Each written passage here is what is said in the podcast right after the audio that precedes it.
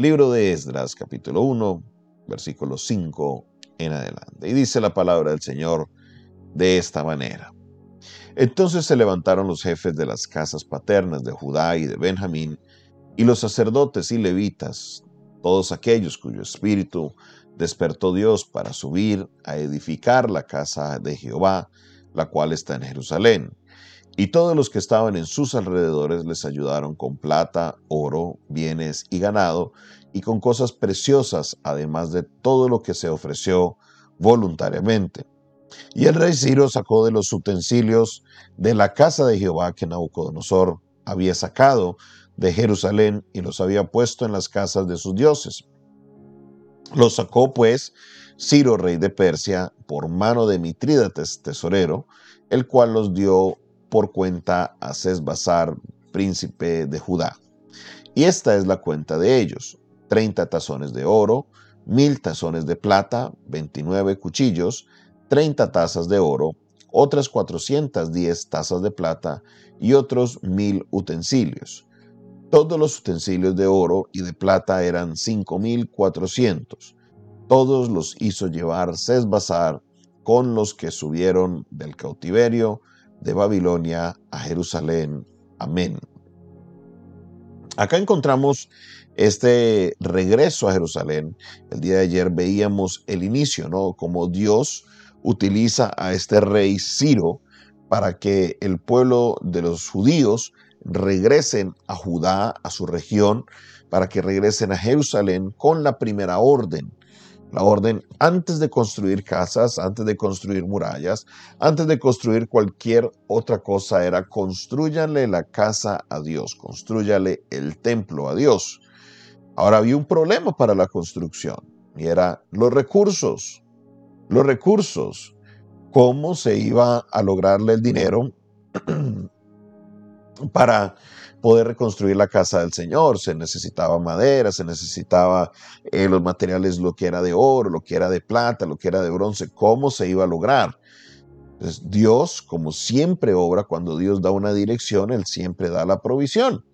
Entonces da la orden, porque recuerde, el rey Ciro no era solamente rey sobre Jerusalén, el rey Ciro era un rey que era abarcaba muchas regiones más en territorio. El imperio Medo y Persa fue uno de los territorios más grandes de los imperios más grandes que hubo. Fue un imperio muy, muy fuerte. Entonces, Ciro le da la orden de que los judíos regresen a Jerusalén. Número dos, de que los judíos construyan el templo a Dios. Pero número tres, le da la orden a las naciones que están alrededor de Jerusalén, ahora que serían las colonias que están alrededor de, de Judá, que les den a ellos oro, plata y todo lo que ellos necesiten para la construcción del templo. Entonces, eso es algo maravilloso porque el financiamiento para lograr sacar la obra adelante no sale solamente de los judíos. Claro, los judíos aportan y dan algunas ofrendas de lo que ellos tienen, pero son los que están alrededor, las naciones que están alrededor, las que financian por orden de Ciro la construcción del templo después de 70 años de cautiverio, después de 70 años de ver situaciones tan difíciles, ahora la misericordia de Dios se extendía. Y créame, mi hermano, que cuando Dios quiere obrar en algo, para Él no hay nada difícil, para Él no hay nada imposible. Muchas veces nosotros nos frenamos y decimos, bueno, ¿Cómo logramos sacar adelante este proyecto? Pero es que no tengo dinero, es que no tengo esto, es que no tengo lo otro, es que no tengo allá, es que no tengo aquí. Si Dios coloca ese direccionamiento, usted créale a Dios, camine con el Señor, que Dios abrirá la puerta.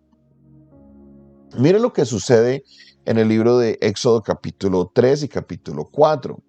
Dios le dice a Moisés que saque al pueblo de Israel camino de regreso o perdón, camino a Canaán, a la tierra prometida. No de regreso porque ellos no eran de allá todavía.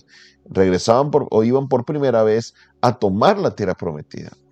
Ellos apenas estaban constituyendo como nación y una nación necesita de muchas cosas, necesita de un ejército, necesita de un territorio, necesita de una constitución, necesita de, de la gente para que se puedan constituir como nación, pero también se necesita de algo importante y son los recursos.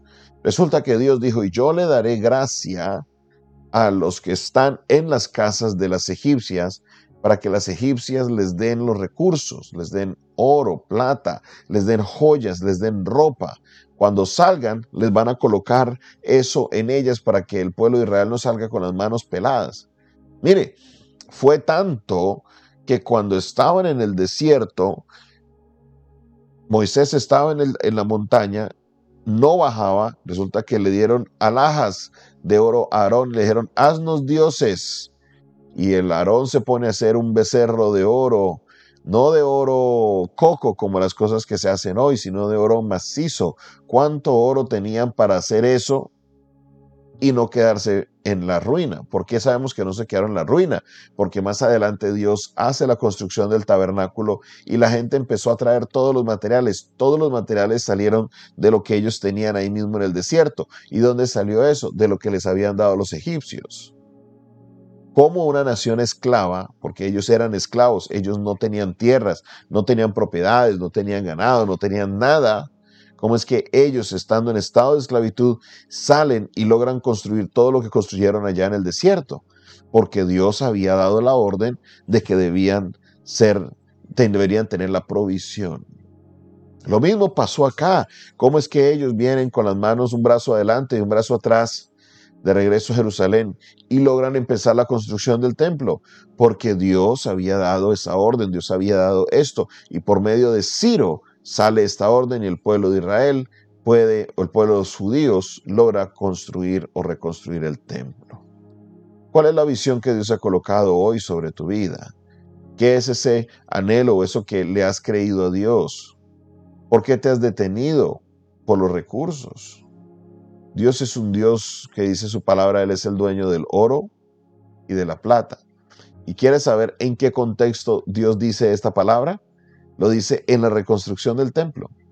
Es el profeta Ageo, por medio del cual Dios le dice al pueblo, mía es la plata y mío es el oro. ¿Por qué entonces le has temido? ¿Por qué entonces te has detenido de hacer lo que Dios te ha mandado hacer? Cuando Dios coloca la visión, esta era una frase que era una frase célebre de mi padre, cuando Dios te da la visión, junto con ella, siempre te da la provisión. La provisión está. No temas. Créele al Señor.